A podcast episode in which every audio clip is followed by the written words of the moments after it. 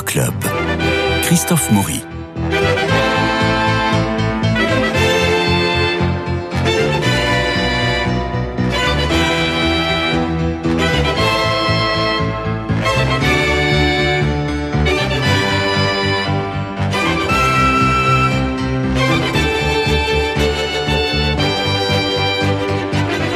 Avec Nadia Amaoui, je reçois aujourd'hui Caroline Maillard. Bonjour Caroline, qui joue en ce moment au Lucernaire. On va faire la cocotte de Georges Feydeau avec Jean-Paul Tribou, qui met en scène également, et avec Claire Mirande, Julie Julien et Samuel Charles, avec Jean-Paul Tribou.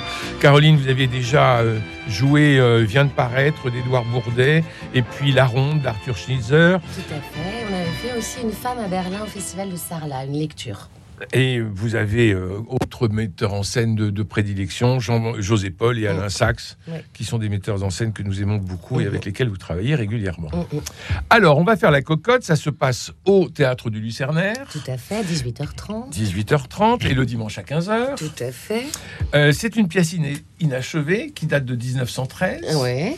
Euh, nous sommes chez Alcide Trévelin et son épouse Émilienne. Vous êtes Émilienne. Il a 20 ans de plus qu'elle, constatant que les hommes mûrissent et que les femmes vieillissent. Et euh, il dit encore qu'elles ont qui les veut. Euh, il est terrible ce. Cet Alcide Trévelin joué par Jean-Paul Tribou. Il ne doute de rien. Oui. Alors, déjà, je rectifie, vous avez dit 20 ans.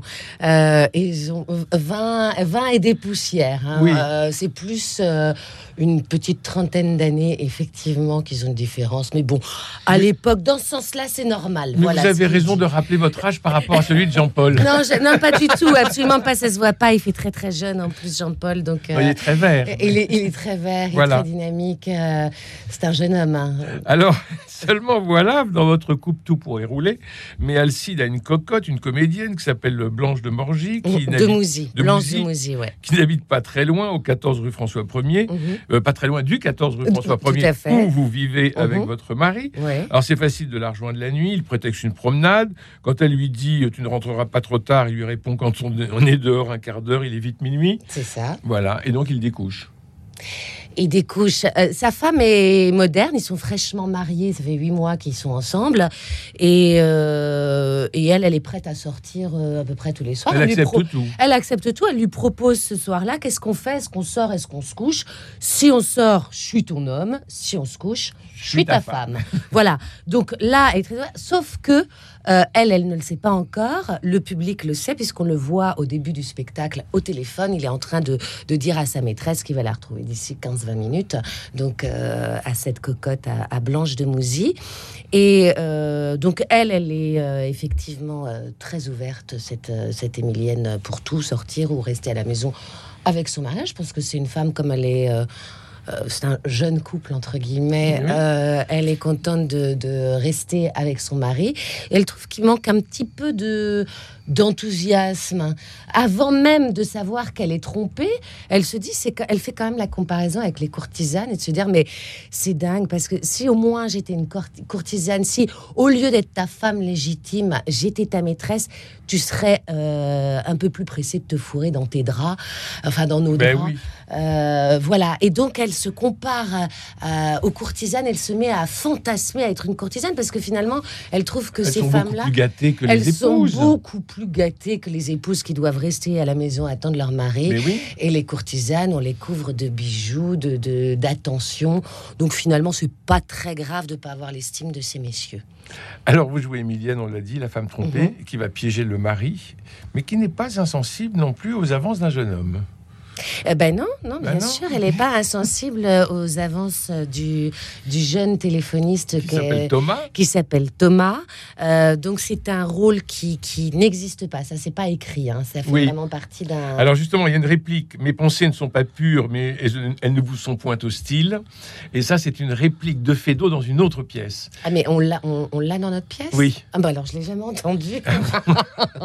je Il- n'écoute pas tellement mes partenaires. Non, mais Voilà. il le dit, il le dit quand vous courez autour du cube et, euh, et il y a une course, Redites-la-moi. il y a une course poursuite. Mes pensées ne sont pas pures, mais elles ne vous sont Oui, point hostiles. Oui, oui, c'est vrai. Ça y est, je m'en souviens. Oh, Ça y est, vous l'avez Ça y est, je l'ai, Bon. je l'ai. Mais oui, oui, bien sûr.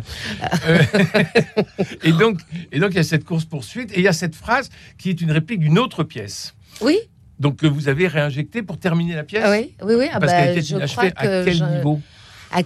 Assez- tôt, puisque le rôle du téléphoniste n'existait pas. Blanche de Mouzy, la cocotte, avait une scène, mais extrêmement courte. Mhm. Donc euh, euh, Jean-Paul a réécrit et sur la fin de la pièce, il a injecté une, euh, il y a quelques pages de Maupassant, d'une Oui. nouvelle de Maupassant, et c'est la honte car je ne me souviens plus de laquelle. Oui, mais on va vous la retrouver. Ah, Nadir vous-. Oui, oui, je, je suis là, oui, oui. Voilà, oui. Vous aviez des choses à dire sur le spectacle. Oui, oui, oui, oui. Donc j'ai vu la pièce il y a 15 jours et, euh, et je me suis posé la question quand j'ai vu ce spectacle euh, où s'est arrêté Fedo dans l'écriture Oui. et, euh, et on ne le voit pas. Ça, c'est Ouais. le talent de ce spectacle. On ne voit absolument pas où Fedo s'est arrêté d'écrire cette pièce. Il faut vraiment farfouiller sur Internet pour trouver ça. hein. Mhm. Internet, ça c'est mon rayon. Je, Oui, Voilà. Comme, comme tout blogueur. Voilà.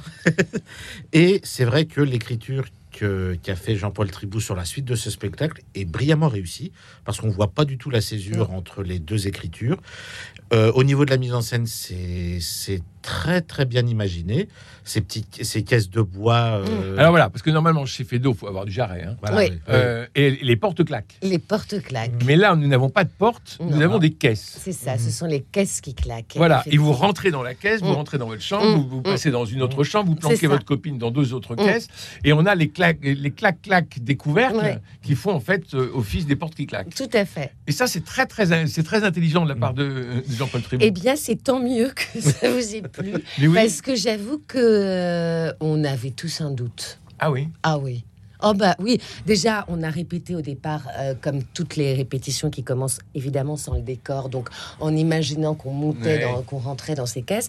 Et une fois qu'on a eu les caisses, on n'avait pas encore les costumes. Pourtant, on a commencé un peu à déchanter, de se dire oh là là, ça va être Ah oui. laborieux, ça va être Il compliqué. va falloir monter, Il va falloir sans, monter, sans voilà, c'est ça. Et puis après se rajoutent les costumes, les robes, se prendre les pieds dedans, enfin voilà.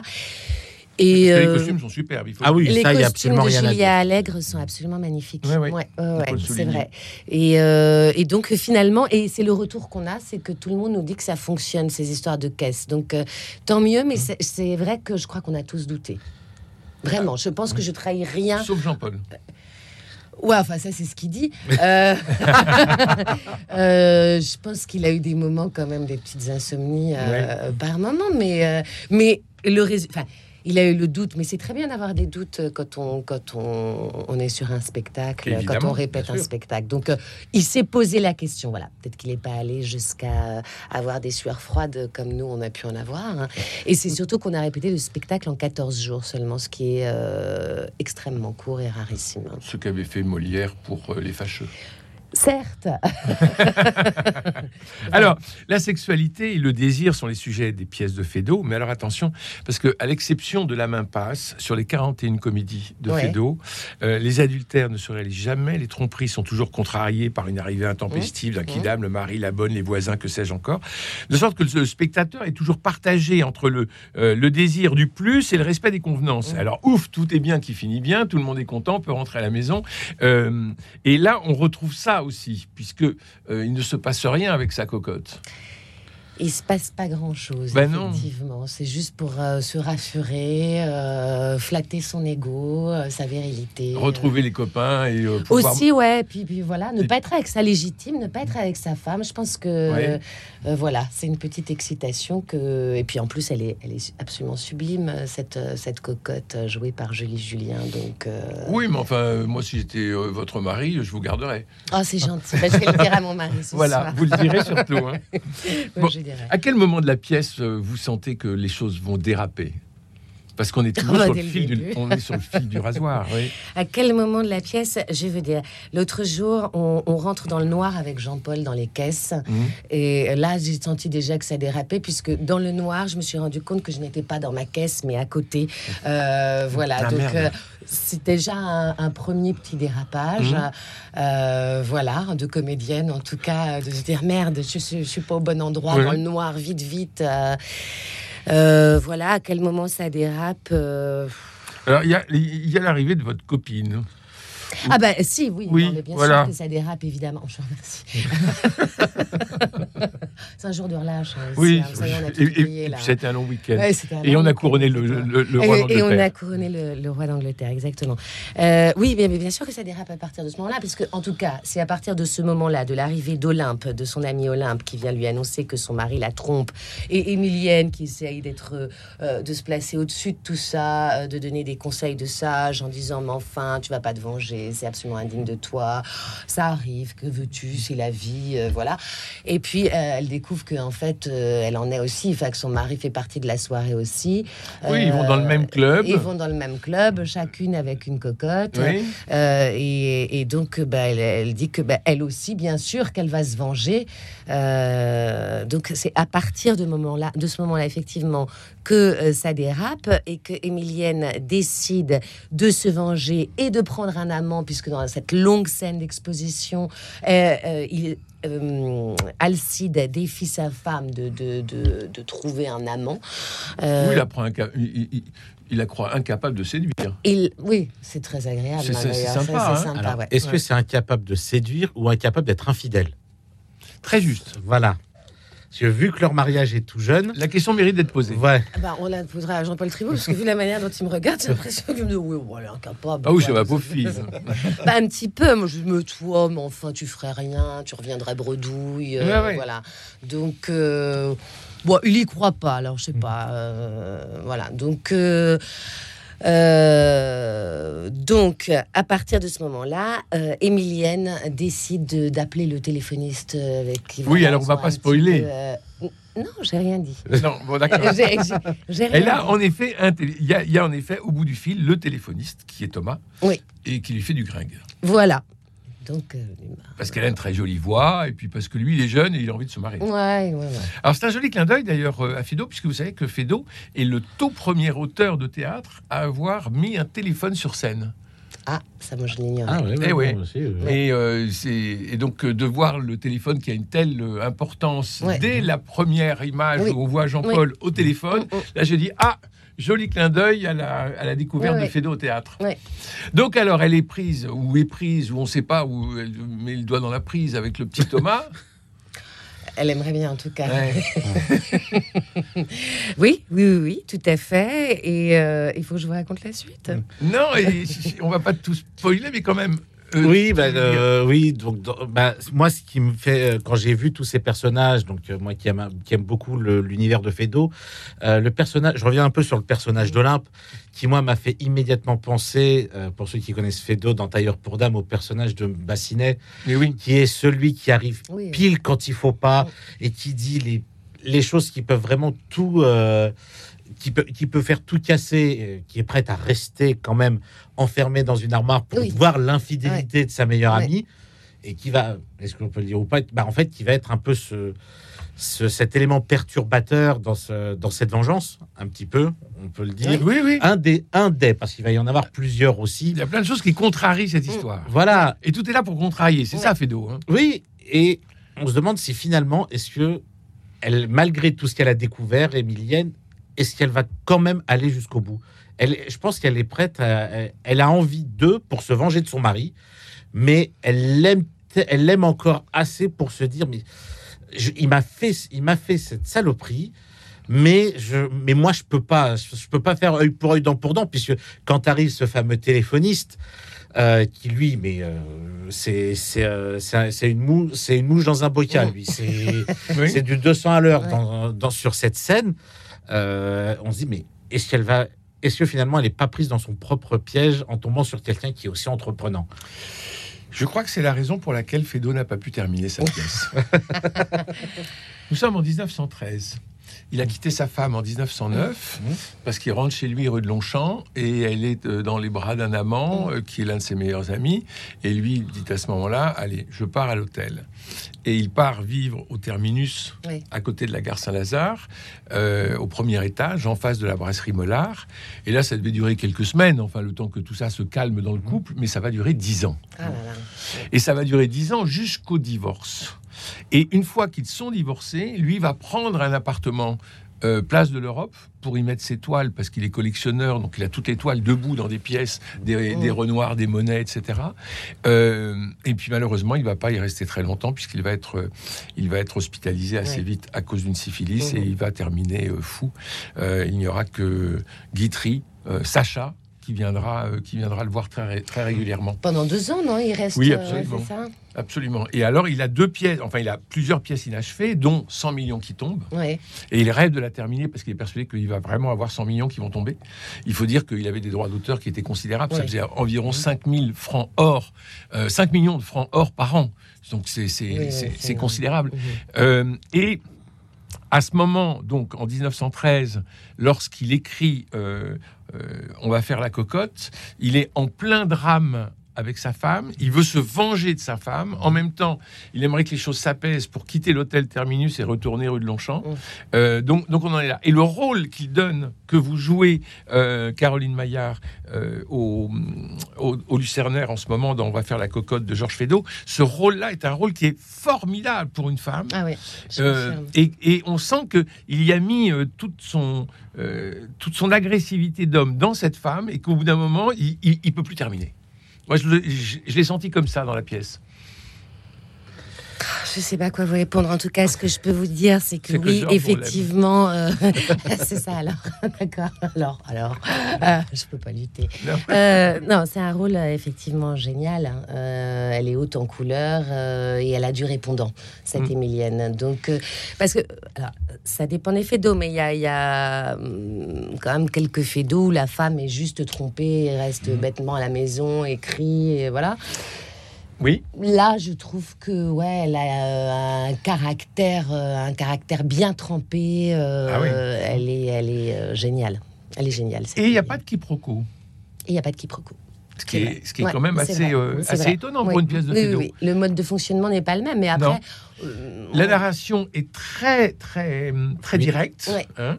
Euh, Il n'y a pas de flashback, il n'y a pas de quiproquo, il n'y a, Oui. pas de- il y a pas de confusion. Mhm. On va comme ça, tout droit. euh, pour, tout, droit, pour la vengeance, euh, qui n'aura pas lieu. Oui, oui. Non, non, ça passe. euh, bon, après, la, la pièce dure que- qu'une heure dix, Ouais. mais c'est vertigineux à partir du moment où on dit le premier mot et on se dit mince, j'ai déjà terminé. C'est- Ah mais c'est- vous n'arrêtez c'est- pas. ça Tagalac, tagalac, tagalac, tagalac, ça, ça cavale. hein. Ça cavale. Je... C'est une bonne séance de cardio. Oui, c'est très bien. Ouais. Alors Olympe, Olympe, elle est merveilleuse parce qu'elle se cache dans le placard pour assister à, Oui. euh, mais elle n'a pas du tout le courage d'Emilienne pour se venger. Tout à fait. C'est une suiveuse, C'est une spectatrice. Voilà, euh, elle, elle regarde, elle observe. Elle elle- doit se dire si Emilienne y arrive, moi je peux y arriver aussi. Peut-être. Oui. Ouais. Elle attend que sa copine aille. Oui, Vas-y oui, d'abord, oui, voilà, je prends le relais après. Oui, oui, oui, parce qu'elle dit tout le temps aussi qu'il il y a une scène effectivement euh, à quatre où elle dit que oui, nous aussi, nous aussi, on va aller au jardin de Paris. Voilà, euh, c'est la surenchère. Tu Mais parles. tout le monde s'en fiche. quoi. Mais oui. Donc, euh. Alors, vous dansez? Oui. Oui, oui, oui, Ah oui. je- oui, ça Oui. dépend, vous l'avez vu quand au début Oui, oui, je danse de plus en plus. Oui. Oui. Et ça, et ça vous amuse? Ah ben oui, oui, ça m'amuse, oui. Alors il faut dire qu'il y a une âme incroyable dans ce spectacle. C'est un accordéoniste. Ah voilà, c'est vrai Oui. qu'on ne l'a pas cité. Oui. Ils sont deux en alternance de temps, euh, de temps en temps.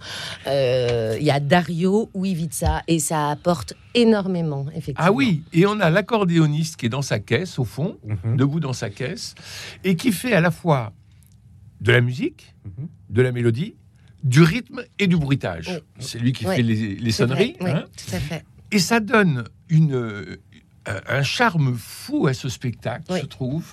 Ça donne une densité et encore une fois, euh, euh, on ben, on peut pas s'endormir parce que tac tac tac tac tac. Non, on tac, peut tac. pas. Ah, Et c'est lui, qui, vraiment et c'est impossible. lui qui parfois relance le rythme. Oui, tout à fait. Et, et alors on se dit mais on est dans une espèce de danse. Oui, oui, oui, c'est vrai qu'il y a une espèce de, de, De chorégraphie. folie, de chorégraphie. Et, euh, en même temps, il est témoin de cette histoire. Oui. euh, il est acteur. Il s'en euh, étonne avec son accordéon. ouais, tout à fait. Il y a des Donc, points d'interrogation. Qui puis c'est assez rassurant. Enfin, on peut énormément s'appuyer sur lui. Voilà, moi, j'apprécie énormément. Alors que c'est pareil, que les boîtes comme les ponctuations musicales, comme c'était écrit sur la brochure, me faisaient un petit peu peur. Ouais. Voilà, il y avait des petites interrogations de me dire, qu'est-ce que c'est que toutes ces ponctuations musicales?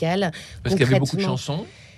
Non, il n'y avait pas beaucoup de Non. chansons, mais quand on regarde la brochure, Oui. euh, entre euh, que- ch- chaque page, il y a des ponctuations musicales. Et on se dit, Mhm. oh là là, ça me semble énorme, beaucoup. Concrètement, je, je ne voyais pas trop euh, ce que ça allait donner. Je vous dis, ça, ça faisait un petit peu d'affolement entre les caisses et, et les ponctuations musicales. Et finalement, Jean-Paul sait ce qu'il veut. Et voilà. C'est un spectacle gonflé, il faut le dire, parce que Ouais. de, de monter Ouais, ça comme fait. ça, dans des caisses, de terminer la pièce lui-même, parce qu'elle était inachevée, Oui, Oui. oui. terminer le texte, me, vous mettre dans des caisses, euh, placer un accordéon debout dans une Oh. caisse, 14 jours de répète. et, euh, et en 14 Faut pas jours, oublier. et en 14 jours de répétition avec Mm. des costumes sublimes et de très très belles lumières, il faut le Mm. dire, et ça va à 100 à l'heure. euh, bah, c'est typiquement l'un des spectacles qui me, qui me ravit. Quoi, Ah, mais c'est super. bah, évidemment, il faut que. C'est un vrai défi et qui est, oui, on est d'accord là-dessus, totalement réussi. Mais oui, Parce que c'est vrai que quand on pense à des pièces de Fédo, on pense tout de suite à des décors euh, tout ce qu'il y a de Mmh, plus oui, oui. qui bougent euh, d'un Mmh. acte à un autre, alors que là, Ah, pièce très de voix, on se dit, mais Ouais. comment il a pu penser à ça? Mm. Parce qu'en fait, quand on vous voit rentrer et sortir, on a l'impression, euh, comme, il y a- comme les jouets qu'il y avait au début de la les, les marionnette. ébulons, Oui, les ça. ébulons qui sortaient d'un seul coup comme ça, ou même les instruments de musique qu'on transportait pendant les tournées dans des caisses en bois Oui, comme ça. Mais comment il a pu imaginer mettre ses comédiens dedans? Ben oui. et aussi dire bah, on va finir cette pièce parce qu'il faut parce qu'il faut que le public la découvre. Faut, Oui, c'est gonflé. faut- c'est gonflé, mais c'est brillamment réussi. Ouais. Ouais, c'est très très réussi et ben toute la distribution aussi. euh, On Ouais, revient dessus. ouais. Vous êtes tous euh, Distribution très, extraordinaires. très homogène. Ouais. Euh, et c'est assez curieux, peut-être pas une pièce chorale. euh, La cocotte, elle arrive, elle a, elle a trois scènes. Mm. Ouais. Mais elle est isante parce Ouais. qu'elle est déjà annoncée Ah avant. bah, Euh, c'est oui, un peu comme le Tartuffe, et puis on le voit arriver au troisième acte. Hein. Euh, donc on attend la cocotte, elle sort, ah comme ça, comme, euh, comme d'un gâteau, hein, Ouais, euh, d'un gâteau d'anniversaire. aussi, ouais, ouais. Euh, donc l'effet est parfait.